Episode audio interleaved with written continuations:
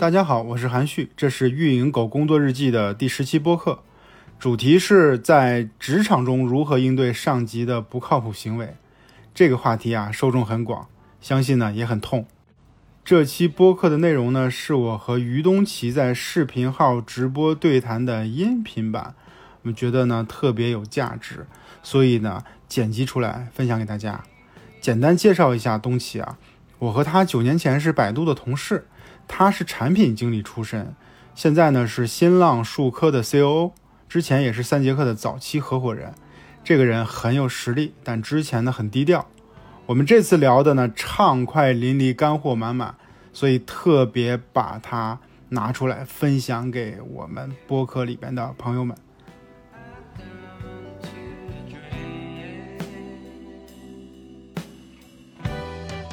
我们今天的主题是这样的，我们直直播主题叫做职场生存指南。哎，今天的职场话题，相信跟每个人都有关系啊。但是我们就是这个范围很大，所以我们明确了一个呃关键点，关键点就在于如何与上级更好的去相处，而不是说向上管理，重不在管理，而在于应对，就是你该怎么去应对。就大家其实提了很多的问题，对吧？就以前我自己直播的时候，我觉得回答的也就那么回事儿。然后呢，现在东奇来了，咱们一块儿听听他怎么看的，我又是怎么看的，一块儿来聊一聊。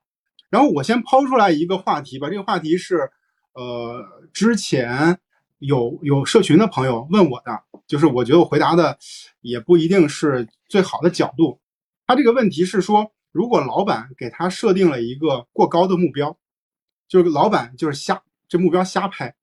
就是完全达不成，就是正常的目标乘以百分之一百五乘以百分之两百去安排，就是这种问题该怎么处理呢？就是不知道该怎么应对，大家就很头疼。我在极客上就是有一次也分享过这个话题啊，当时我就分享了一个说作为老板然后怎样定目标的方法，然后结果呢，下面的评论区里面就有一位阿里的同事，他就说，就是我在阿里，然后如果就是我们也这么靠谱的定目标呢，然后我的老板就会说，就这个目标太没有挑战性了，好像就是我自己也没有在阿里工作过，但在他的眼中，他觉得好多老板就是让这个目标好像故意不能完成，比较激进一点才是一个好的目标，但其实不是这样的，就是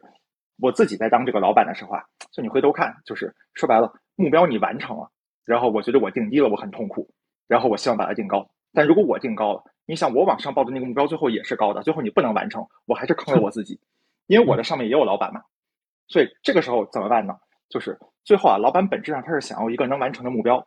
但是老板真正遇到的问题叫做他也不能知道这个目标到底是多少，所以当你遇到这个问题时呢，就是就是我自己感觉最好的解法叫做你能够找到一个框架，帮助这个老板知道他到底他的这个目标合理的能做到这是多少，然后让我们这个自己作为甭管你是一线员工还是基层管理者，你最痛苦的其实就是老板把这个目标万一定高了怎么办嘛？他要定低了，你不用和他说，你自己可以窃喜一下。但如果他定高了，那到年底可能最后扛这个雷和踩这个坑的就是你。然后这种时候呢，通常情况下，老板会定高目标，然后来自于老板出现一个盲区，这个盲区叫做他不知道这个目标到底有多难和到底要花多少成本。然后我自己呢，在遇到这种情况时，我就总结一个套路，你就可以这样做。比如说，老板说今年我们要提高转化率，或者今年我们要做增长。我说原先我有一百万的日活，我要做到二百万的日活。那好，所有的目标你后面是要有一个拆解的逻辑的。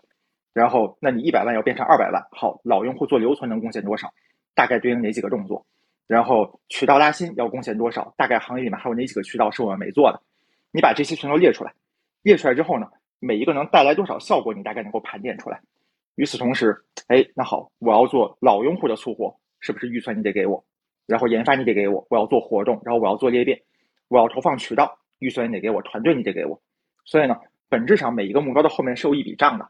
老板想要结果的实现，然后你现在假设你的团队里面有五个人，好，这五个人是已经投入到这里的资源，但除此之外，你可能还要更多的人，比如你要一个亿的预算，然后你再要二十个研发，哎，你把这些就是以一个清单的方式，就在老板面前把这个表给列出来，列出来之后，老板不傻的，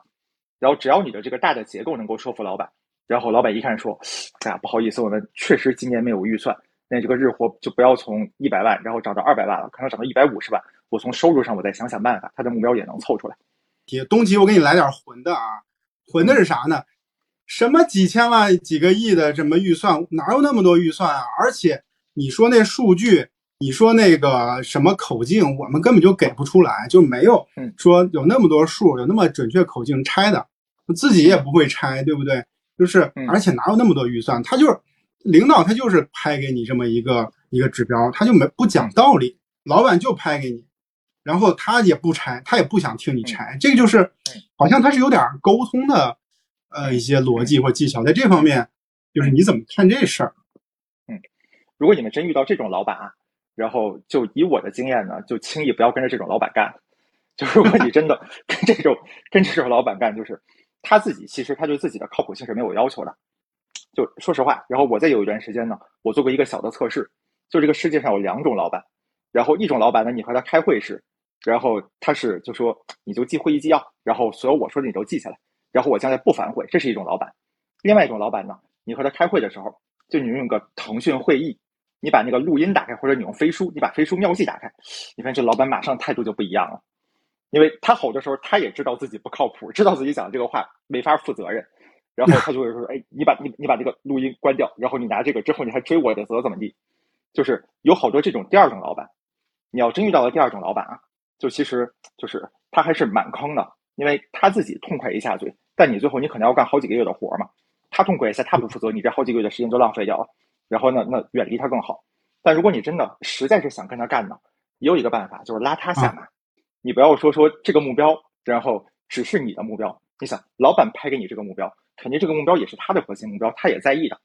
那这个时候，就是你不要说我自己为这个目标，我就完全负起全责。然后年初拍了目标，最好到十二月份时，然后我就跟老板说：“老板，你看日货完成了。”然后老板说：“你牛逼。”就这种这种概率太小了。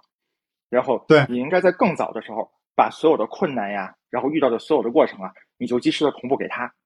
然后你多找他求助，然后向他展示你在完成这个目标时努力的过程。然后因为越是这种老板啊，他越是希望维护自己英明的形象。然后当你跟他说说，哎，老板你错了，你目标拍的不靠谱，他可能怼死你。但你跟他说，哎，老板你能不能帮我一下？然后老板这个地方我实在是想不到办法，他自己他真会全力以赴的帮你。当他不断的帮完之后，他发现我靠，他也没有办法。那这个时 候就是到年底时，你虽然目标没有完成啊，但你的老板还是会为你说好话的，因为他觉得就你换成了他，他也完成不了。那你是他的下属嘛？然后他肯定比你强，他都完成不了，何况你乎？哎，这里边有一个新的新的这个东西，提了个新的那个思路啊，那个直播间的朋友们啊，你们可以评论区说一说。东奇提的思路是说拉他下水，拉他下水说，比如说东奇是我老板，他非要拍一个百分之两百的目标，行，我啥也不说，我干，我干还不行吗？我干了一个月，说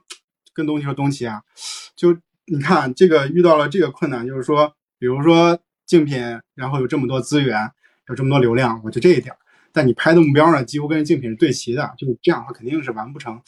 你看完不成的话，我们这个部门就您这部门都没法交代，是吧？这事儿该怎么办？就是你能不能给给给一些支持啊，或给一些指导？那么就这个所谓拉他下水，就意思就是让他也参与进来，让他也有上级，对吧？我们大部分的人的上级啊、领导啊都有上级，他可能也会遇到说他有协作方，他有领导，完不成的话他也没面子，对吧？我觉得这个事儿。是挺好的一个想法，就拉他下水，就是所谓那招儿。你你有个特别混的上级，他这个招儿呢给过来以后，我也接了，就是我不跟他讲道理，因为他不讲道理，我就接下来。嗯，接下来以后呢，在过程当中把他拉下水，然后就这是挺好的一个一个想法。我看任意说拉下水很好用，我看看大家怎么说的啊？阿宝说这种老板会不会觉得你无能，啥都找他？我我其实想到了，就是老板可能会说，哎。韩旭你的事情，你干嘛老问我呀？这是你应该去解决的，对不对？就是这应该你去想办法。所以你看，就是韩叔刚才啊，就是他的那个状态呢，就韩叔很入戏，然后、啊但其实就大家真的在这个，就你在面对一个那么混的老板，老板拍的目标时呢，就你的态度你应该是坚定的。你就想哦，就是宋江最喜欢谁？宋江最喜欢李逵。李逵说：“哥哥说的一切都是对的。”所以老板说：“今年我们要增长百分之二百。”你就说。老板没问题，然后这活儿只要你相信能干到，然后我就担了。然后我一定帮你排忧解难。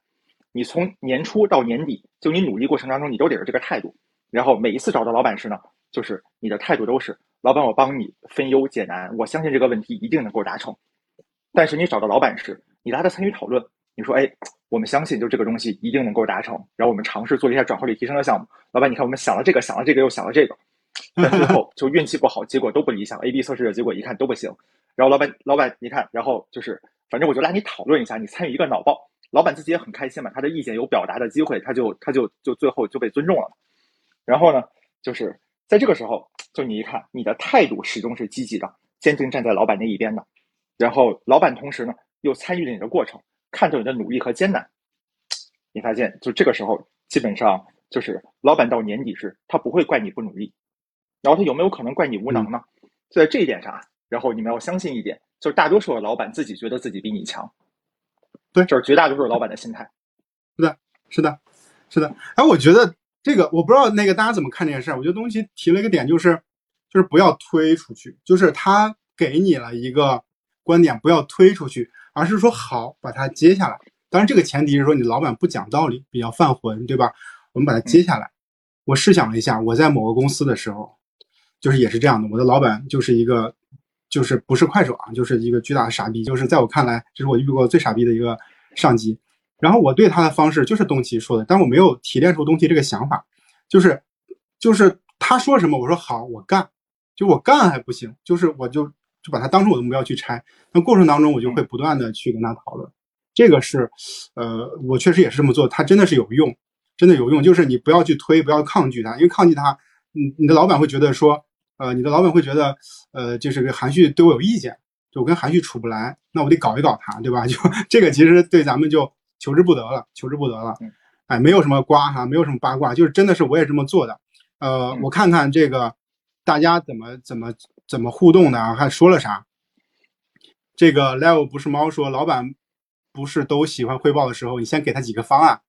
然后说一个你倾向的方法，这样老板拍嘛。哎，这个没错啊，这个没错，这个可能不是咱们现在当下讨论的话题，但是你说这方法是没错的哈。小牛说有哭的孩子有奶吃，你什么都自己解决了，老板觉得你干事太简单没难度，你干的事情没价值。是啊，所以刚才东西提到一个点是说，就是你得保持与上级的高相对高频次的沟通嘛。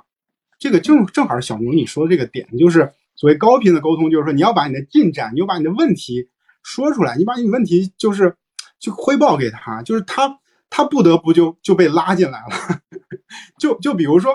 就其实两个人就是在日常工作中生活当中一样。比如说我跟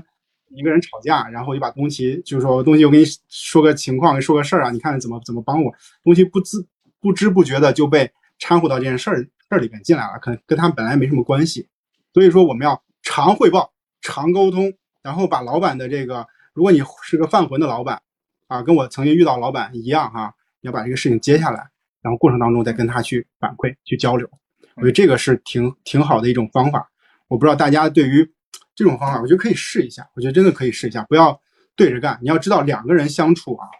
你跟他对着干，他能感觉到，就是他能觉得你你对我有意见，我也不说，我下回我就找机会把你换掉。这个还是经常实干经验，实战经验也很丰富。然后 就是借着刚才那个，我也补一下，其实就是心理学中间有一个这个现象，就比如说，就是假设现在有两个人，然后你说我要买房，然后我差五十万，然后你你可以找这两个人借，然后第一个人原先帮过你，在你更小的时候借过你二十万，第二个人呢，你帮过他，你借过给他二十万，通常情况下，你找第一个人借五十万，第一个人会更容易给你，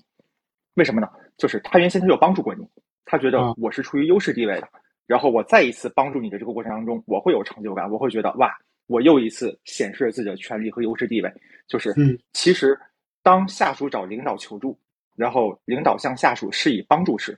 就领导本身自己的内心是很爽的。也是，领导会觉得是说你信任我，或者你有有有向我求助的这种诉求，对吧？你需要我的帮忙，就他这种感觉还是有的，至少就是你还是一个正常或者良好上下级这种心态，对不对？这个还是挺重要的。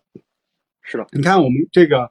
这个这个同学说，我老板对于求助的人会觉得这个人不思考，哎，不是说你不能把是个问题直接扔给你老板，就是说你这个所谓沟通的时候，不是直接把问题甩给他，你要去讲你现在呃遇到哪些问题，你是怎么做的，对吧？你先讲你的思路逻辑，你做了什么，然后再说你的遇到的问题。就是你描述问题的时候是一个呃比较完整的状态。就是我也不愿意听我的下属跟我说，直接把问题扔给我，我也觉得说你他妈干嘛的，要你干嘛的，是不是？但是呢，我去跟我的老板去汇报问题的时候，你肯定要把这个生东西去讲讲完整、讲全。嗯，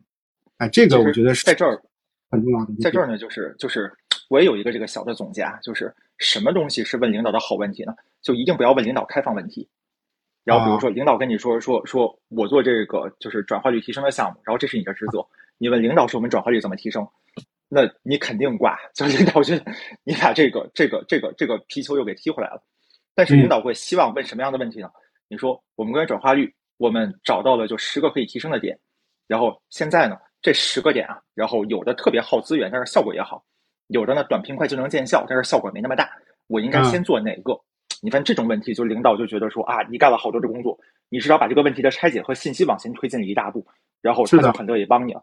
但其实你在你在提出这种问题时，哎，你发现本来他可能这个年底他说转化率要提百分之三十，然后你告诉他说说，哎，我们现在要在资源的这个优先级上做一下选择，那所有这些项目一共要消耗多少资源？领导一看他心里不就有数了吗？最后他一发现说，我靠，我们的研发就是干不了这么多的事儿，自然嗯到年底时他心里的那个 KPI 的期望他也就下来了。是的，是的，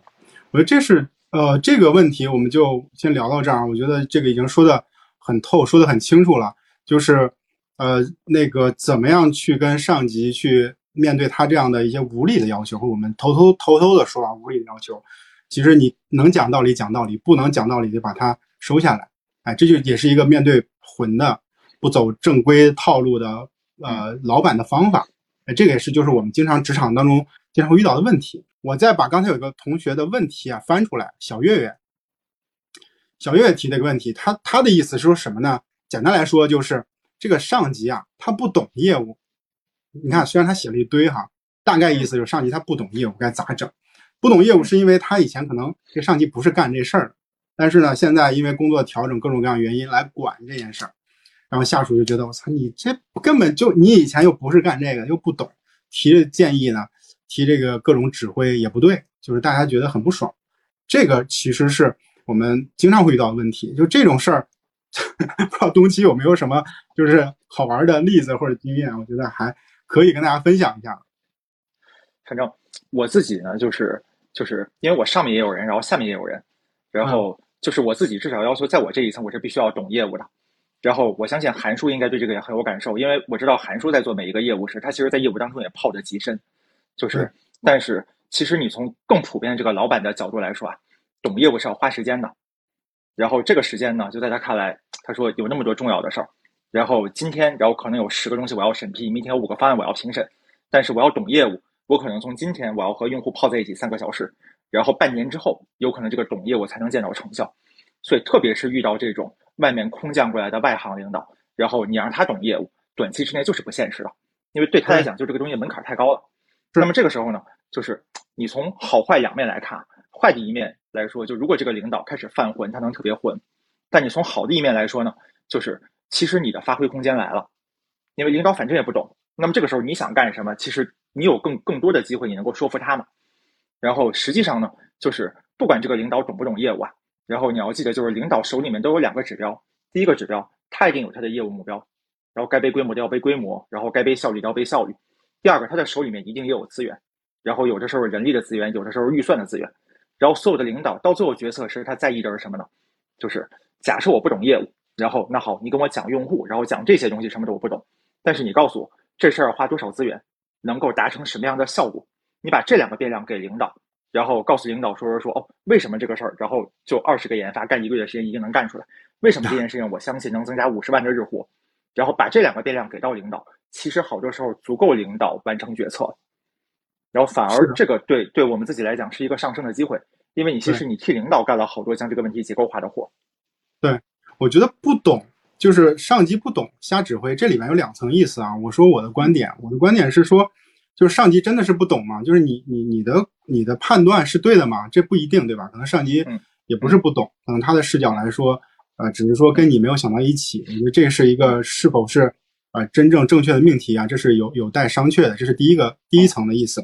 第二层意思就是确实上级不懂，但是如果对上级不懂的话，你要换位思考，他对于你是有诉求的，只要你不要让上级觉得你是他的敌人，对吧？不要让让让上级觉得说，比如东奇是我的下属，我会觉得东奇老想他妈的把我干掉，东奇老想这个给我使绊儿，那那我他再牛逼，我也要我也要干死他，就是因为嗯他对我来说太不安全了。但如果东西表现出来一个特别愿意跟我配合的这种状态，别管他是不是认为我是个傻逼，但他特别愿意配合我，特别经常给我提意见，经常给我嗯呃就是说一些好的思路和想法。嗯其实我会不知呃不知不觉的去依赖于他，就这种依依赖其实就是你的刚才东西讲的机会，对吧？因为在这个层面，呃，上级不得不去依赖你的话，其实你的位置就特别的稳固。我觉得这个是嗯呃很重要的一点。就是我我另外再说再说一个角度，就是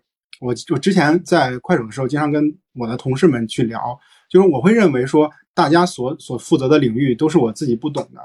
然后每次我跟大家聊的时候，我都会问很多呃特别基础的问题，就是比如说这个领域里边是如何去运转的，就是哪些关键角色，就是咱们这个平台在这里边承担啥作用，就会问这种特别基础的问题。就是我就是为了去学习嘛，所以我也要求说你必须要能回答上来我的问题，嗯因为我的问题很基础，你就应该知道。就是你知道的话，我也我就会呃向你学习。如果你不知道的话，我会觉得你有你有问题，就我觉得你不行啊，这是我真的是我的观点。所以呃，上级不不如你懂是很正常的事情，上级不如你懂，我觉得你要接受这个地方，接受这个点，因为他跟你负责的领域、负责事情层面是不一样的。大雷说什么？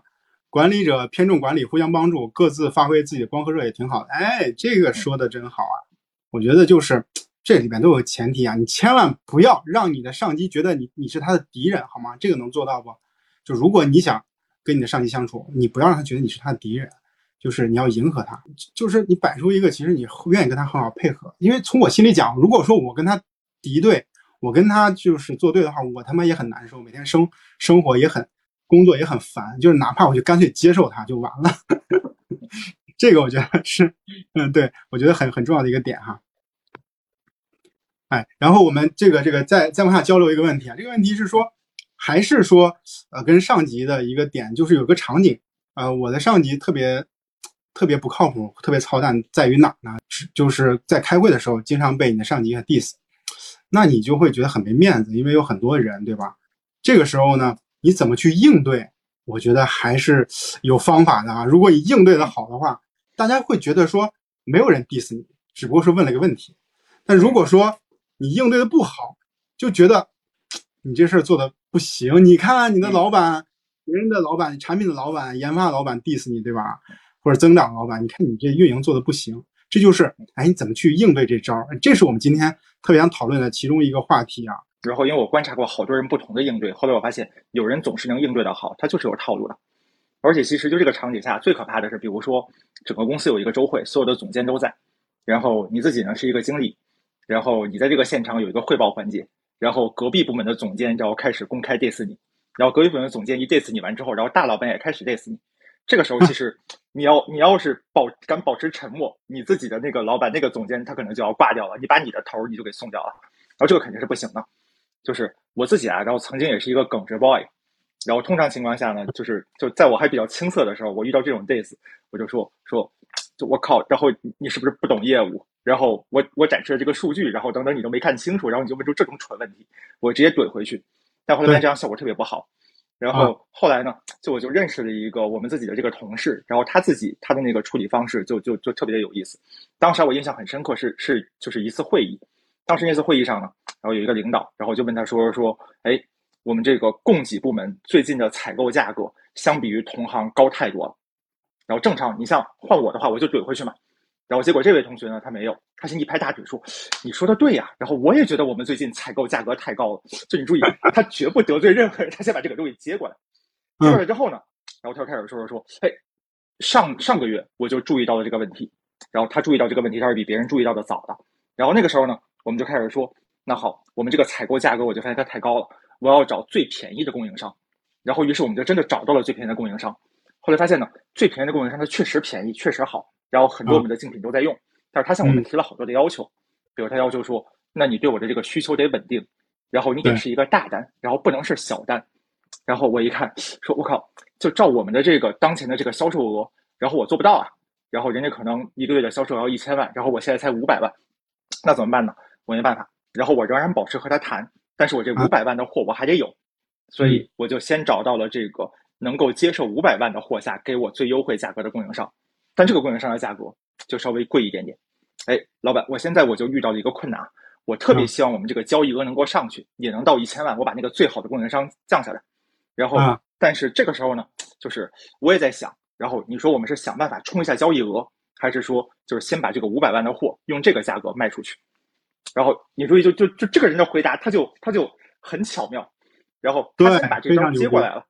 对然后他绝不说就大领导，然后你当下你问了个傻逼问题，然后你跟我说这个东西不对，那个是不行的。然后接过去之后呢，他其实给领导讲了一个故事，这个故事中间串起来都是什么呢？我在解决这个问题的努力的态度，我知道这个问题，我在解决，我在努力，然后过程当中我经历到了什么，然后一种情况一种情况一种情况，按照故事的顺序展示给领导。领导一听说，哎呀，你也不容易，所以就这个问题，自然而然他就把一个本来对他的 diss 转变成领导的选择题。我我总结一下，第一个是说，首先遇到这样的当众被 diss 的这种情况呢，要把它接下来，尤其是你上级，不要马上的脑袋发热，我就要给他怼回去，对吧？首先想把这个问题接下来，这是第一步。然后第二步呢，讲你做了什么，对吧？做你做了哪些事情，哪些努力，这样的话，让你的上级还有让你同时在开会的这些朋友都知道你，你首先知道这个问题，其次你在这里边做了很多的事情，这是第二部分。第三，他其实提出了自己的一个诉求，或者提出了一个需求，甚至是提出个要求，就是你能不能把这个量做起来？你做起来以后，我才能找更便宜的供应商，对不对？嗯，这个就是他在哎这个过程当中把这个问题又提出来，他应该是抛给了在座的某一个角色，对吧？但是呢，又没有让让让这个负责人觉得他在针对我，所以嗯，整个这个沟通的过程，我把它拆解成为先把问题接下来，然后呢再去讲述我做了哪些努力，让大家知道我是知道这个问题的，我很专业，我讲这些东西你们这帮人孙子听不懂，对吧？然后我告诉你我做了这些事情，然后最后呢，我再提出了个要求，提出了一个诉求，整个这这段话呢听起来，哎、还是非常的让人容易接受的，就很舒服。但是呢，就是听，但是呢，就是没让不会让别人觉得说你工作做得不好，然后你你失职，然后你又在怼你的上级，然后大家就是这个会议气氛变得像糟些，这些都没有，就是一个特别好的一个一个案例，对不对？一定要先战胜你那个上头的气血，就你你把第一时间的战斗欲先压下去，然后一定顺着领导说。其实就好多时候啊，领导 diss 你呢，就是领导不会真正因为结果不好 diss 你的。然后你说就是我们要变成行业第一，然后最后没变成，然后领导说说你凭啥没有变成行业第一？没有人这样的领导，领导 diss 你的时候都以为是你的态度有问题，所以你就记得接过这个问题，展示好的态度，然后用一个讲故事的方式把这个客观的困难展示给他，一般领导都能接受的。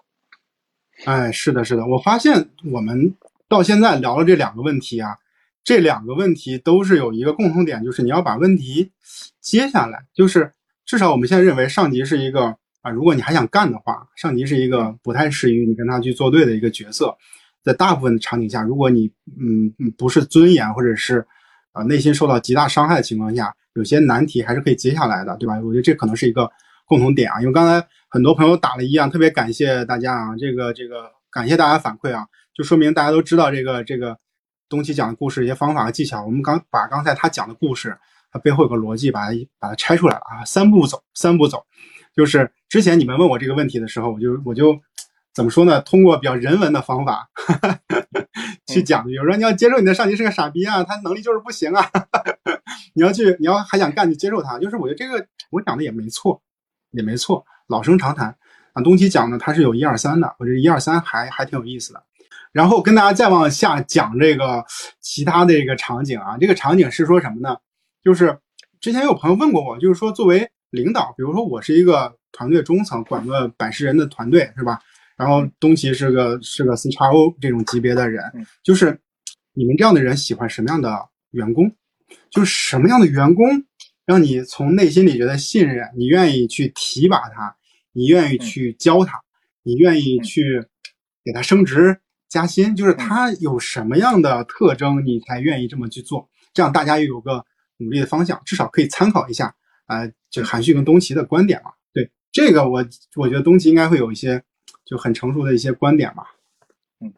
反正我自己不是一个就特别典型和常规的管理者，比如说就是你像这个就管理者，然后我们刚才说遇到当众 diss 等等，就这种情况啊，然后我基本上不太会允许它发生在我自己的身上。然后虽然我也在幼稚的时候当众 diss 过，但是就是就是至少我会在提前就做足各种各样的信息啊等等相关的功课。然后所以呢，就是我自己会喜欢的这种下属的这个幅度呢，会相对宽一点。然后比如说，就你说这个人，然后哪怕你说你很能干活，但你有领地意识，没关系。然后我允许他有领地。然后比如说，就是你这个人呢，然后他就是一个就是中等的这种中才，然后只能守成，然后只能解决好就这种别人提需求给他，然后他自己完成成绩的这个问题。然后你自己甘于当前的这个位置也没关系。但是呢，我自己也聊过更多的就是同样做到了这个企业高管的人，我会发现呢，他最喜欢的人啊，然后基本上就是就是同时符合两个特质。然后第一叫做能打，然后能打啥呢？就你真能拿到业务结果，你能帮领导解决问题。第二叫做自己人。我在这个就是旁观所有的这个这个这个这个我们的公司的这个同事里面呢，我就会注意到，就有人就做的很漂亮。然后你看他的那个背景，然后名校毕业，然后自己的这个工作经验呢，然后也是大厂就一路出来了。但是每到一个新环境是先和领导拉拢关系，然后拉拢关系之后。然后就是他也不是说那种很硬的，然后我要我要送礼啊，然后吃饭啊等等，领导也不差你这点礼，然后 iPhone 领导自自己也买得起，然后饭的话领导自己自己叫外卖，就每顿吃个四五十块钱也没问题。然后他主要表达的是什么呢？他主要表达两个意思。然后第一个，你的问题就是我的问题，然后你是我的领导，那好，我是来为你解决问题的。然后这事儿啊，就你不止光干，你还得时时的挂在嘴边说。然后第二个呢，你的利益就是我的利益，比如说。你在意你的领地，然后那好，那我帮你一块儿守嘛。然后你说就是你希望自己能够争夺到某一个业务，然后那好，然后那你需要说什么话？我在该在公开场合说那个话的时候，我帮你说到位。你发现这样的人是大多数的管理者更喜欢的。说白了，你变成了他的一把刀，这把刀够锋利，然后这把刀还趁手，然后这把刀呢，最后你发现就是上面还有个指纹锁，然后别人拿起来之后，这弹簧刀自己收回去了。他觉得这个就是一把最能带给他安全感和价值感的好刀了。第一是能干。第二嗯，得让领导觉得你是他的人。我个人观点这样的啊，能干这件事儿呢，有点拼能力，或者说嗯不一定就是真的能能能对得上。但是我觉得至少能表达一个态度，就是咱跟直播间的朋友们说，就是如果说你遇到一个新的上级，刚入职，或者说你的上级换掉了，我觉得最简单的是说你，咱不叫跪舔啊，就是说你至少让表达出来一个。刚才东西说，第一个，你的事情是我的事情，你的利益是我的利益，对吧？你表达出来这个点，领导至少他会啊、对你是比较信任或者放心的，这个我觉得是很好的点啊。然后大家会说很有趣的比喻啊，我觉得确实是，呃，这个是呃最最基本，我觉得最基本的。当然有了这个事情之后，你要把工作做好，对吧？如果说你一直有坑，老被上级给你填，那他也会觉得你你你拖了后腿，还是很烦的。我觉得这个是很重要的点。Leo 不是猫说了一个问题，说性格偏内向的人是不是不容易被提拔？哎，这个问题真的是问对了。哎，我先说一下吧，就是我之前呃跟大家分享过一个一个一个结论，这个结论呢是我亲亲亲身经历啊，甚至要亲眼看见过的，就是两个高管同样负责一个事情的两个高管，性格迥异，一个是极其内向。一个是极其外向，然后这两个负责同样事情的这个高管，最终的结果是性格极其外向的人战胜了性格极其内向的人，这是我看到的一个结论。就是我可能也没办法简单的做归因，是说就是因为性格的原因导致的。这个大家知道，问题是非常复杂的。但是我想表达的是，这就是我看到的一种，至少是一种相关关系，它不是个因果关系。我相信，我坚信，就是性格呃更外向的人，他在这场斗争当中是有优势的，因为我经常能看到他去跟很多相关的同事吃饭、咖啡交流，但是内向的人基本上都不会去做这件事情，就遇到了很大的问题。对我曾经，我就就说吧，我在快手的时候，呃，刚入职，呃，当时一笑就约我去玩玩，他就跟我说了一个点，他就说你要多跟呃身边的人去交流，他就这一个建议，他完全没有提提其他的东西，就是说你要多跟呃身边的人去交流。他说你看谁谁谁，他就做的很好，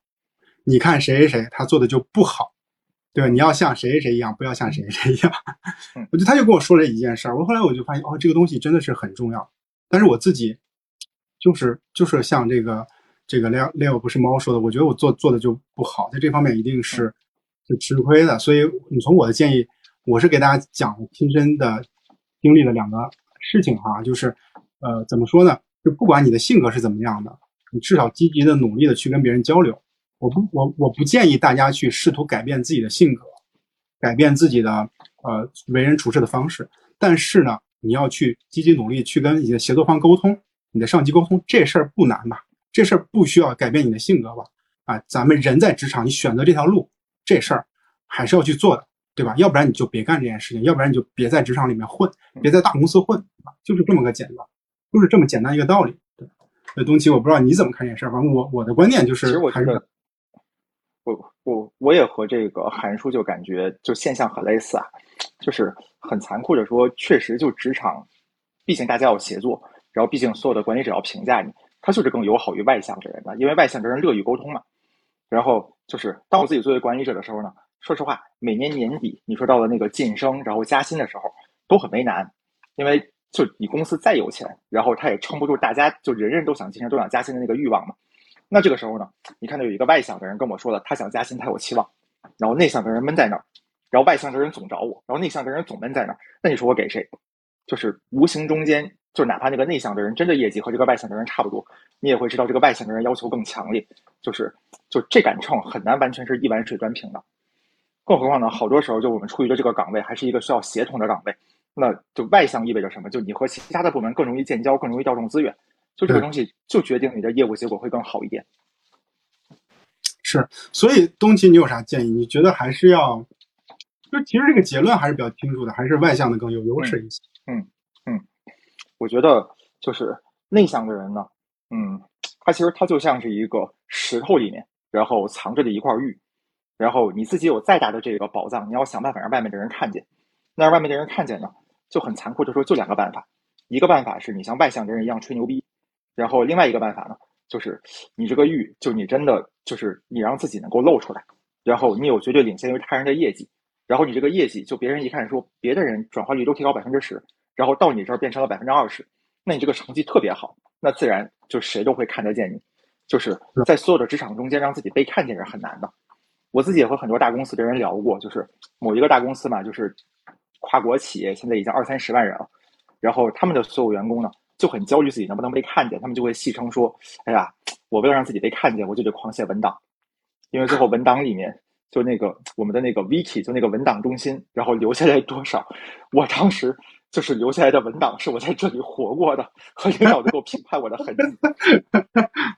对对，内向的同学，你要是那个不乐意沟通的话，你可以卷文档，这个就可能是你的优势领域了。”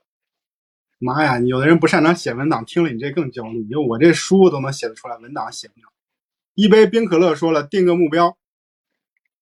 去和他们沟通，完成目标。哎，我为啥上墙这件事儿呢？就是我曾经就写了个名单，就是我要在这段时间内把这些人全、这些同事、同事全聊过一遍，就别管是呃咖啡还是吃饭，就这些人全聊过一遍。这些人对我来说比较重要。对，这是我偷偷的写的名单，所以呢，我想跟大家讲的是说，其实现在，呃，可以得出结论，就是外外向的人可能会更有优势。如果你自己没有这个习惯，那么可以就是可以给自己想说定个目标，或者是约束自己一下，然后跟他们做个交流，啊，相信呢会会好很多。就你不用改变自己的工作，只不过今天不吃食堂，不吃盒饭了，我今天去约个同事去交流一下，这个很重要啊。有了目标以后，更容易达成。就简单来说，就是你做工作，你在公司混，啊，几千人的公司，别说几万人，就是刚东七说几十万，就几千人的公司，你也需要盟友啊，对不对？你需要盟友，这个盟友呢，在关键时刻，他可以不挺你，但是呢，他也可以不踩你，他只要不踩你就 OK 了。如果说你连盟友都没有，那在关键时刻踩你两脚，对于你来说是有很大的影响的。这也都是职场技巧。就是咱还是就是像我妈给我说的老话，是吧？咱不咱不害人，但是也不要让别人害咱们。就是这个，我觉得是一个特别重要的一个建议啊，特别重要的建议。嗯所以我再说一下，没有希望让大家去改变自己的性格啊。我觉得这个事儿还是挺扯的，因为我之前做过销售，我的老板之前跟大家分享过，我做销售的时候，我老板天天骂我，他觉得我这性格不行，太内向了，做不好销售。我想说，哎，我能不能去改变我的性格？当时是二十二三岁，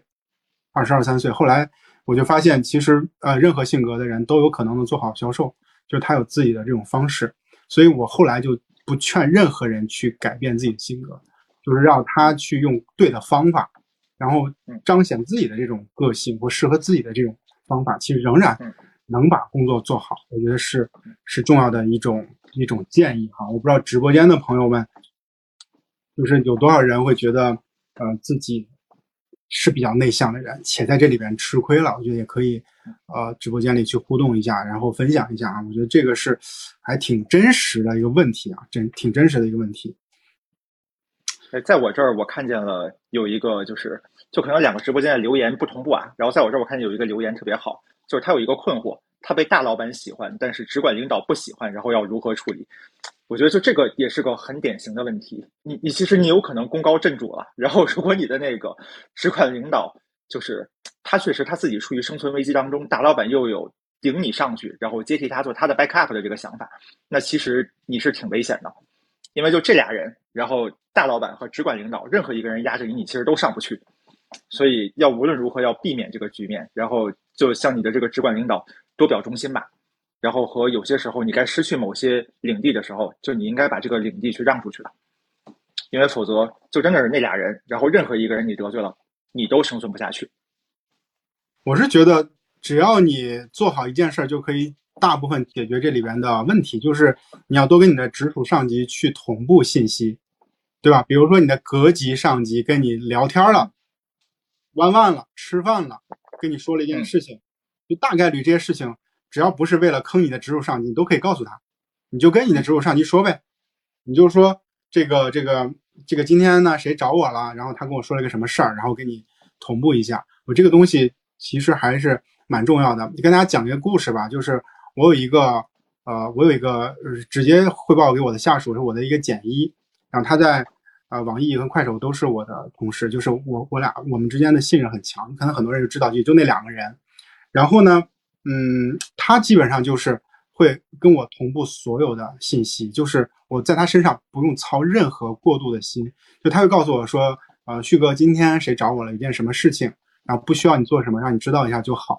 就是你在跟他的沟通过程当中，呃，你就知道呃这里边的任何信息，你让你不用操心。然后时间久了以后，他其实会告诉我，他说，呃，我我的上级就是你，就是我只认你，嗯，就其他的东西我都我都无所谓。但是呢，就是有这种呃信息不透明或者是流通呃运转有问题的时候，我会告诉你，就是至少让你知道。嗯，我觉得这就是长期下来你会形成这种信任。这种信任其实我们任何也没有私交，就是我们在私下也不沟通、不吃饭，啊、家里人都不认识。但是呢，呃，在工作上我们就是一个很好的这种伙伴。呃，给大家一个建议吧，就是至少如果你遇到呃东奇说的问题一样，就是你隔级跟你关系很近，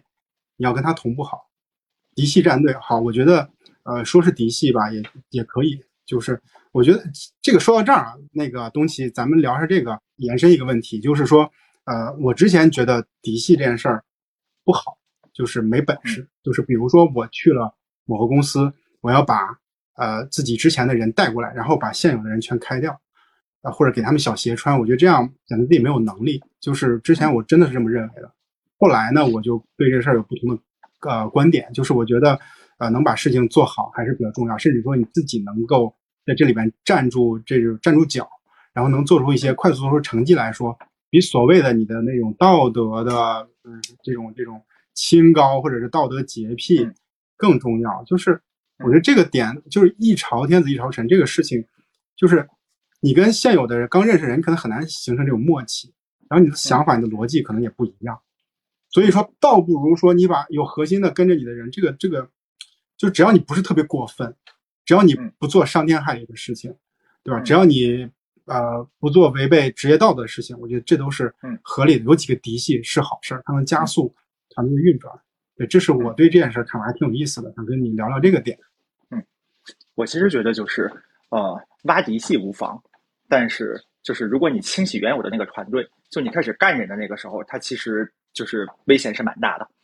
因为就是好多的这种我们说就很会内斗的这种职业经理人啊，然后他有一个他有一个习惯，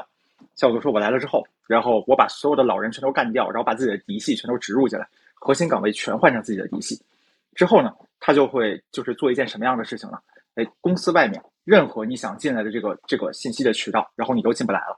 我想干什么，反正在这个里面我说了算。他自己给自己造了一个封闭的小王国，嗯然后一旦这件事情发生，公司其实很怕的。然后他上面的那个老板就会很没有安全感，他就觉得说，那你想干嘛？你是不是将来有一天你想绑架我？就就你想干什么？然后我将来有一天，然后我想要替代你，我发现你出问题时，我都拿你没办法，因为你整个团队全带走了，公司的业务挂掉了。就是只要你不做到这个程度，然后其实呢，假设就是就是你就带一些嫡系过来，然后其实大家也都觉得很正常，因为有配合关系在嘛。然后就我们家现在，然后我爱人，然后给他的那个奶奶，奶奶已经九十四岁了，然后找保姆，我们都发现说，就这个保姆也要嫡系的。然后为啥呢？就是因为一个保姆来了之后，熟悉老人家的生活习惯，你可能熟悉完就要一个多月的时间。对对对对对，是的，是的，是的，对嘛？然后这个东西它就是磨合嘛。然后你到了那个公司，然后工作又更复杂。就咱的工作怎么着不比这个这个这个保姆的工作要复杂很多嘛？那这个时候就那个人磨合了一两年，然后来了之后能快速的就配合你出结果。然后其实就这样的人你带过来对公司来讲无妨，但是呢，只不过就是公司更希望看到的一个状态啊，就是在他的大老板的那一层，他希望看到你的团队的构成是综合的，不能只有嫡系，只有嫡系有问题，不能只有老员工，只有老员工也有问题。就你反而你一个人都不带过来，那就老板就想说，那我招你这个总监干嘛呢？是的，是的。我觉得这个事儿就是在于，就是我们其实见很多上级，呃，他在招你来的时候，他其实也也觉得你呃最好把以前好用的人都带来，嗯因为他也希望他的事情业务有快速的进展，嗯有快速的嗯这种成绩出来。这个我觉得嗯就都是正常的。但是说呃到一个什么程度就不正常的，就是全部都是你的，全部都是你所谓的嫡系。这样的话，你的上级会觉得，呃，你要干嘛，对吧？我可能就打不进去你的圈子，这个还是很重要的问题。就是他可能指挥不动你下面的人，或者他觉得不知道你们在干嘛，这个透明度基本上被被被割割裂开了，这个就有问题了啊。所以可能就是一个一个程度的问题啊。这个就讲到嫡系这件事儿，我觉得这个呃核心能挺你的人还是有，就是这种场景太多了。比如我喜欢看球，你看这个换了一个教练，大家都会带几个人，带几个球员来，都要明确的跟俱乐部说我要买这几个球员来，这个这个都很都很正常。我看看大家呃的问题啊，啊一杯冰可乐说都不喜欢嫡系，都想当嫡系，这是实话，这是实话。然后平级协作的人问题比较大，与他的 leader 沟通会觉得，哎，来吧，心里有一把火，什么玩意儿看不见后边了。他是说平级协作的时候问题比较多，与他协作的 leader 沟通，就如果他与他协作的 leader 沟通，他的协作方会觉得，哎，你是要投诉我吗？你你不你不怀好心，啥意思啊？你说啥呢？对不对？然后呢，我就不给你好好协作了，给你小小鞋穿。这个确实还是有可能，尤其是当你跟你的协作方关系没那么好的时候，我会觉得你他妈找上级。就这个事儿，嗯我东西我跟你说一个八卦，我刚到百度的时候，就是因为我是从创业公司去的，嗯就是小公司去，我没不懂这些套路，然后我就发现，就是贵产品团队的人去找我们运营团队去派活儿，就产品的团队的 leader 找运营团队，比如他找到我，他说，呃，那个你能不能做一个这件事儿？然后我觉得他说的不对，然后我就不做，我就跟他说有什么原因不做，然后他一句话都不带回我的，就直接去找我的上级。哇塞，这然后呢对，就是真的是这样。然后呢，我的上级就会告诉我说，呃，当然他有他的判断，他就会说，呃，你把这个事儿，我觉得可以做一下。我说好吧，那我就做。就是，但我就从我内心，我就到现在我印象的很深，因为他找我沟通，几次以后我都不做，他完全不跟我讨论，他觉得你他妈我就不屌你，我用得着跟你废话吗？就这种感觉，直接就去找我的上级，我上级就直接就就直接压下来，然后让我去干。然后他后来就以后再也不找我了，就是我们这种协作就没有了。然后我就对这个人印象特别深，我也不不喜欢他，就 对这种情况其实很多啊。对，所以所以你你怎么看这事儿啊？我觉得你遇到这个那个同事太幼稚了，他 就把不幼稚啊关系破这是个坏到这个。老百度产品经理，不幼稚。哦，这样子，这样子，反正 就是就是好多时候啊，你发现那个合作方就是推不动的时候，就是有些问题你是必须要找老板解决的。但是首先你要先把这个合作方的问题分门别类。然后我自己我在推动各种各样的事件上，就在每个公司你遇到推不动的合作方，这这个东西太正常了。啊，然后一开始呢，就是我也尝试说说我找他处关系，但我后来发现，就是好多时候你处关系解决不了他那个问题，本质上你俩遇到的问题呢，是你俩的 KPI 就是矛盾的。比如说我被转化率，然后他被研发成本，那我被转化率，我说我要多做项目，他被研发成本，他不能加人，然后他需要少做项目，然后需需要减研发，那这个时候我们两个人一定调不拢。那这个时候呢，就是你就是要向上升级问题，但是向上升级问题时啊，然后有几个注意事项。第一个呢，最好是向你的这个直线上级升级问题。比如说我自己，然后那个时候我是产品，然后那好，我向我上面的产品负责人升级，然后产品负责人再向上升级，然后那个人呢再拉这两个人一起说，哎，你们这个目标是不是对齐一下？你发现这个流程其实对方就不太会有那么强的抵触心理，因为我找我的 leader，然后反馈推进当中的问题，就是再正常不过了。与此同时呢，就是我自己在和这个评级沟通时啊，然后如果我要找他的领导，通常情况下呢，我一定不会一开始就找，然后我会自己有一个标准的步骤，就是一开始我先和对方说明白，说你看我要这个东西，然后你能不能给我？然后我能理 解说你的 KPI 是什么的，对你的 KPI 可能会有影响，然后要不要你先找你的领导去沟通一下你的 KPI，然后我让他先找他的领导沟通，我也跟他说明白说，哎，如果你不能找他沟通，那我这个 KPI 对我真的很重要啊，他也能理解。我说那那个时候我会先找我的领导，我的领导可能会找你的领导，我把这个东西说在了前面，然后说在前面之后呢，然后对方一听，他就会判断说，那他要不要找他的领导沟通？如果他真的怕我找他的领导啊，他自己也就干了，然后我就其实已经没有破坏关系，然后是起到这个威慑的效果。但是呢，就是如果他最后他还不干，那实话说，有时候你找他的领导也没用，他领导可能也不想干这个。我有一个我有个建议，就是说，如果你要找他领导的话，你让你的领导去找，可能会好一点。嗯就是是的，至少他不会觉得这么难受。其实嗯我觉得这里边最大的问题就是他觉得他自己被被越过了，就被跨越了。就是刚才我讲那个例子，被被被被无视掉了，就觉得你他妈的爱干不干，我不屌你，我找个人来干你，就是他这种感觉，就是这种感觉让人感觉就很不爽。所以关键点在于他被逾越了。如果说你找他的上级，然后去沟通这件事儿，可能他会觉得都是平级沟通，你跟他沟通，你他你的上级跟他上级沟通，可能会可能会好一点，可能会好一点。这个是，呃，怎么说呢？这是比较比较正常的事情。我经常用找找对方领导的这一招，但是就是目前为止也没有怎么得罪人。然后就是因为呢，我在我要找对方领导干什么事儿，为什么我非要找不可？然后能不能不找？然后我怎么找？是让我的领导找，还是就是我来找？甚至于我发给我的领导那个话术等等，我都会让对方看一眼，就相当于对方会全程知晓和参与嗯我将怎么找他领导的过程，他的感受就会好。对对，所以在这个环节，其实你你领导也是你的枪。我再提出一个问题，这个问题其实也被说过好多次，就是说在在面试的时候，这个问题我就很难回答啊。就面试的时候怎么去分辨好的领导，就这个事儿，我就是大家问到我的时候，我觉得很操蛋，就是因为大家面试就是意味着就见了那么一两次，嗯，就没有机会，没有这种时间空间去交流。那那大家会担心说这个人是不是真的够意思，或者说靠谱，能力嗯行不行？嗯，就极大的不安全感。就是如果说选错了一个上级，对吧？其实就是很大的问题。那么嗯大家想知道说该怎么样去跟自己的上呃，就是在面试的时候去判断上级靠不靠谱，就这个还是确实也挺重要的一个场景和和问题。嗯啊嗯嗯其实我自己啊，然后我也问过很多的候选人，就他们自己是怎样挑领导的，然后每一次他们挑的这个领导呢，成功还是不成功。我也观察过，就是我们公司的好多总监，就是大家这个不同的那个管理风格。我后来发现呢，所有的好领导他们有一个共性，然后这一个共性叫做他一定有某一个非眼前的长远的追求。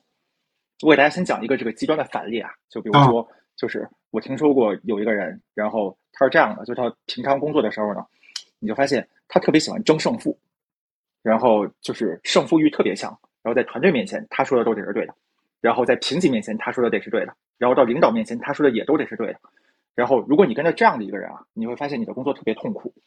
因为如果你做了某一个对的方案，但不是他想出来，他会告诉你你是错的，然后他是对的。所以最后呢，你发现你自己一点发挥空间都没有，你只能变成他的一把枪，然后被他当枪使。后来就是就是我们就聊了一个这个相关的话题，然后与认识他的那个人，然后当时呢我们就打了一个比方，这个比方叫做说，哎，你看，假设现在啊有两队篮球队，然后就在 NBA 总决赛上，然后一队赢了，一队输了，然后现在呢有两个位置可以选，就是你啪，然后一下子触电穿越，你可以穿越到这两个球员不同的人身上。第一个呢，你是那个赢了那一队的后卫。你知道后卫在 NBA 里面好多时候不显山不露水的，也不是得分王，然后就就干脏活累活的。然后你是冠军球队，然后最弱的那个人。第二个呢，你是输的那个球队的明星和英雄。那个人坚定的说：“我要我要做输的那个球队的明星和英雄。”就是这个东西就就就很可怕，因为就是他是为了满足自己的某种东西，然后他不介意整个团队输掉的。然后当然他最后输掉的那个团队也包括你。也包括他的评级，然后也包括他的上级。但是你看，所有好的管理者呢，他会来自于什么呢？就是你问他，他自己在追求什么？他的成功驱动力。然后有人说，我的成功驱动力是我希望身边的人幸福。哎，你看，就这个成功驱动力是利他的，它指向很长远，它是个无止境的东西。那他想让身边的人幸福，当然身边的人会包括你。有些时候呢，然后你问这个人，然后这人说，我就希望解决某一个问题。然后，比如说，就是你问埃隆·马斯克，埃隆·马斯克说：“我希望人类能够登上火星。”然后你发现这样的人也很值得跟随，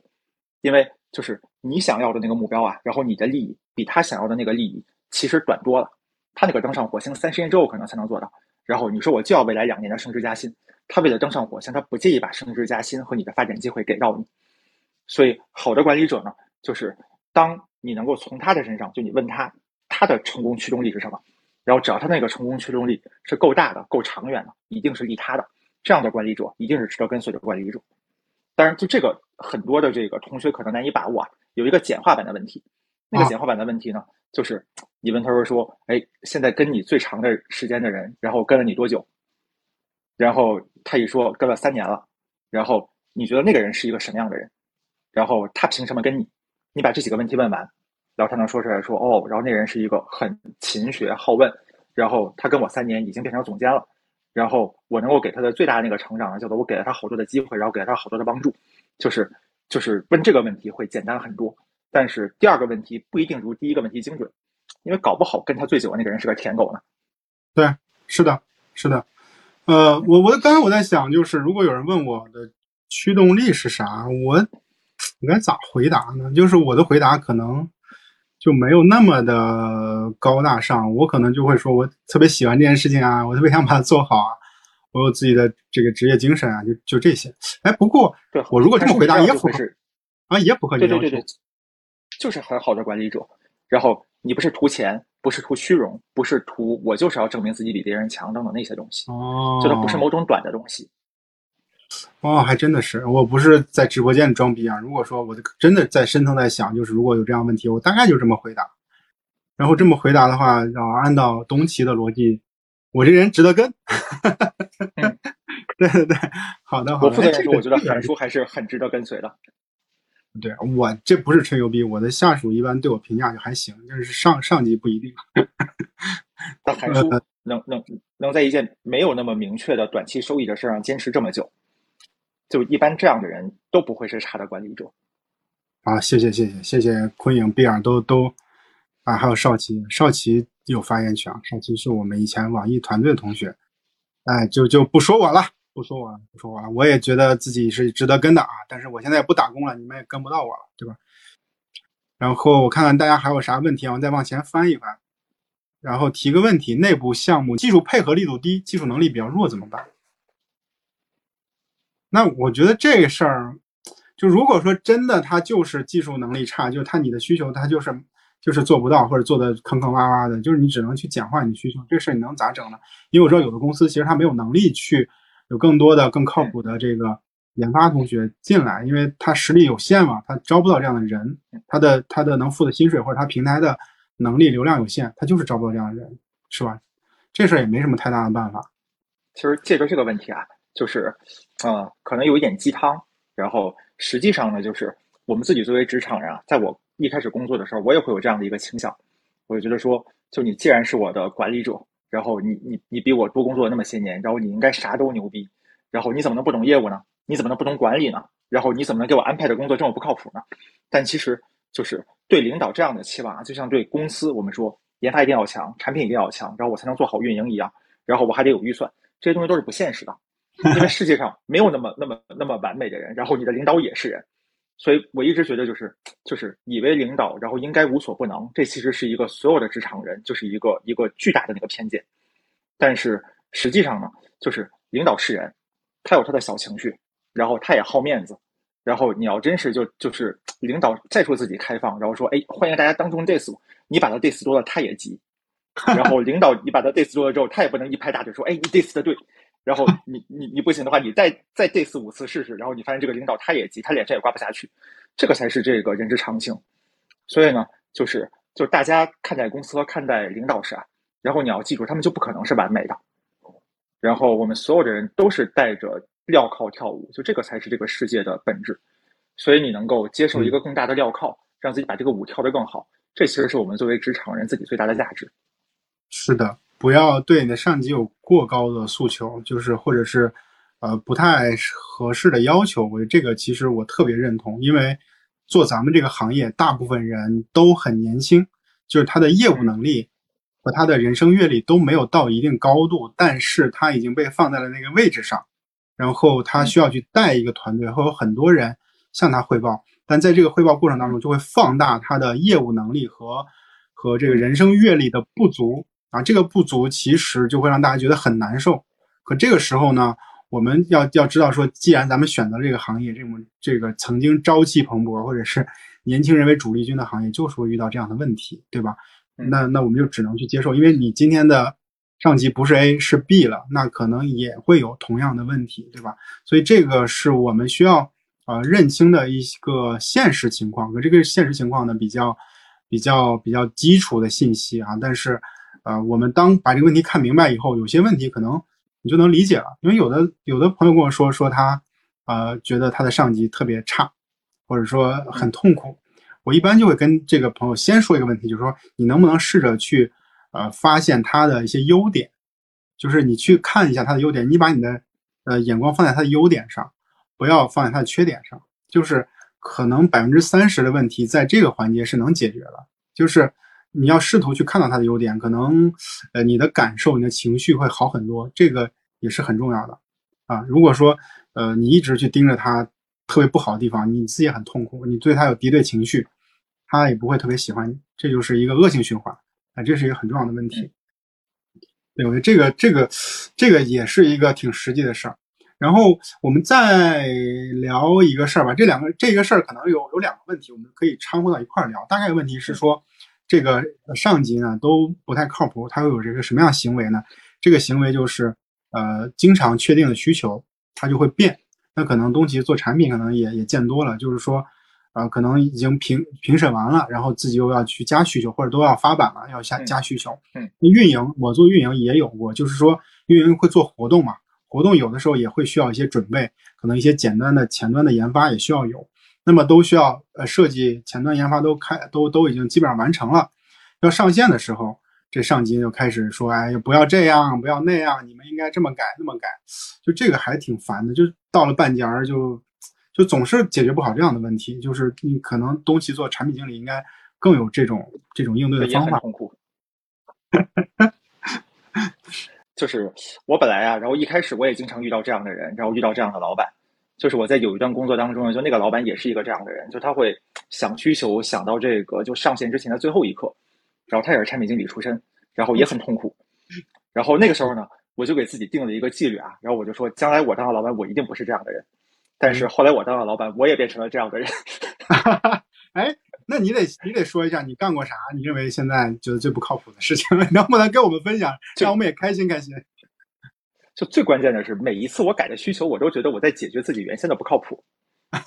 觉得都是历史不靠谱。然后这次改完需求，才能让它变得靠谱一点。然后，因为其实好多时候啊，就是特别是你在公司越小的时候呢，就这个问题本身不可解，是因为外面的市场。变化太快了，然后你遇到的这种就是领导本身也是人，他的信息也是有限的，然后他看你做着做着，然后忽然之间发现哇新的信息来了，然后那你说就你看到的是一个研发的排期，老板看到那边可能有五百万的预算，他会觉得说这五百万的预算得画出一千万的效果呀，然后改一下可能一千万能变成一千五百万，所以老板才会不断的那个考虑，就是这个就是老板的本性，所以嗯。实际上呢，你要让老板改需求啊，然后大多数的情况下，你会发现就就这个问题几乎是不可避免的，除非你遇到的是一个不负责任的躺平型的老板，然后那那个时候他觉得就活交给你，然后你随便怎么干，然后嗯。但实际上呢，就是如果你真的这个问题很让你痛苦啊，有两个办法你可以解决它，然后第一个办法就是就是在老板心里始终是有一杆秤的，然后这杆秤叫做呢，我把这个需求改了之后，这个活动的效果能好什么样？另外这个秤的秤的这个另外一侧啊，然后它还有一杆天平，叫做说改需求会让你和你的团队会让研发多痛苦，所以你不妨就是当你看到这个改需求真正让你痛苦时，你要让老板知道，因为好多时候老板改需求，他改的肆无忌惮，然后是因为你们不告诉老板说改需求让你很痛苦，老板就心想说，那我看到了这件事情有收益，我当然就改了，只有收益没有成本，这事我干嘛不干？但是哎你要把成本时不时让他看到，你会发现哦，老板心里面的那杆天平，他自己他会调整的。你刚才也说了，就是你你遇到情况，有的人他自己就是产品经理出身的老板，那他其实太知道这里面的会给给大家带来多大的麻烦，那他其实坐在这个位置上，他还是会这样，就是其实他是那个角色了，他就好像就会这样，对吗？可以这么理解。其实坐上去之后，坐上去之后，就是屁股变久了，脑袋会变的。就是当他身为产品经理，然后变成了这个老板时间久了之后呢，就是他会最先低估掉研发的成本，紧跟着他会忘掉大家对加班的痛苦，紧跟着他会忘掉说就是每一个职场人，然后怎样一点一点从一线，然后走到总监，再走到他的那个层级的，这些过程慢慢都会被忘掉，因为实际上啊，嗯就特别是在我们的这个时代啊，就在就在过去的这两年，老板们压力太大了。然后你看，就这个时候他的精力，嗯，对对对对，他的时间和精力可以用来考虑你的问题，考虑研发的问题，也可以用来考虑说哇，这个疫情到底怎么复产，然后企业怎么活下去的问题。大多数情况下，老板会先考虑更大的那些问题，所以原有的好多问题呢就被清除出他的内存了，然后在他的脑子里面就不出现了。所以通常情况下，就是如果真的某一个问题你觉得很痛苦，也让公司很痛苦的话，你们应该让老板知道，他心里面的那杆天平，他才会把它重新考虑起来。因为你们觉得痛苦的问题对老板来讲是重要的，我觉得这个是第一个解决办法。第二个解决办法呢，就是很多时候啊，如果你真的遇到这种很急躁，然后很爱改需求的老板，你可以把他当做一个小朋友。反正我原先在知乎上，我看那个就讲母婴关系的这种这种心理学的号，然后他讲的一个办法很好。他说啊，假设啊，你是一个妈妈，然后啊你有个儿子，然后这个儿子此刻呢在玩秋千，然后玩上瘾了，然后小朋友才六岁，然后你一看表，现在该到回家吃饭的时间了，你特别想让他回家吃饭。那这个时候呢，就是你不能直接说说儿子，咱俩现在不玩了，然后马上回家吃饭。啊这个小朋友他是不干的，他说说妈妈你怎么能让我不玩？你换一个做法，你给他一次选择的机会。你说说就是，哎，咱们现在该回家吃饭了，这是你的理由。然后你告诉小朋友知道，紧跟着呢，你说说那好，然后我知道你玩的很开心，我们再玩十分钟，十分钟之后咱们准点回家吃饭，好不好？然后嗯小朋友说好，然后之后过了十分钟，你再拉他，这个小朋友回家的时候就会顺畅很多，他就不会哭闹。领导其实也是一样的。然后我自己呢，就是被我的团队就很好的向上管理过的时候，他们是给我定了一个，就是每一个重要的需求啊，他会把这个需求分级，他说这个能改，那个不能改，然后不能改的需求会给我一个不能改的 deadline，他说哎，到这个 deadline 之前，然后就是就是你都可以改，然后之后就不能改了。然后我就会向他提出一个要求，我说那就这个 deadline 的那个时候呢，你要让我把这个需求最后再看一眼，然后我看完我就不改了。然后实际上效果还挺好。就是他他其实把需求分级了，而且这个跟你沟通的这个时候是，其实在评审的时候其实就会告诉你，对吧？因为他不会放得太高。对对对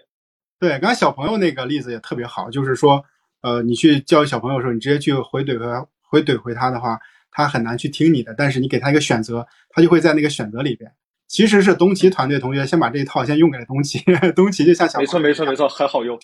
上钩了，对吧？上钩了就是好用。而有意思的是，小朋友其实分不清楚五分钟跟三十分钟的区别，就是 你会跟他说五分钟还是还是是还是三分钟，他会说五分钟，还其实你觉得他十分钟都可以，他他其实分不清三分钟五分钟，然后你说，我给你看着表，然后五分钟，这个其实确实屡试不爽，我也用过，还挺有意思的。对，嗯，然后然后我看看评论区啊，没没说无法理解产品需求会直接给直接提给 UI 脱离运营，运营只负责拿给结果。第一次遇到这样的，哎，然后简单说一下吧，这个就不让东奇说了。这个事儿其实我在百度经常遇到，他妈的都是这样的，就我们产品开发需求根本就不过我们，他觉得觉得你不需要。这个其实我就我们就不讨论了啊，就是说，其实看公司的文化，就是公司角色的这种话语权。那话语权其实我觉得人很难去去改变，因为只是公司体制里的体制里边的问题，体制里边的问题。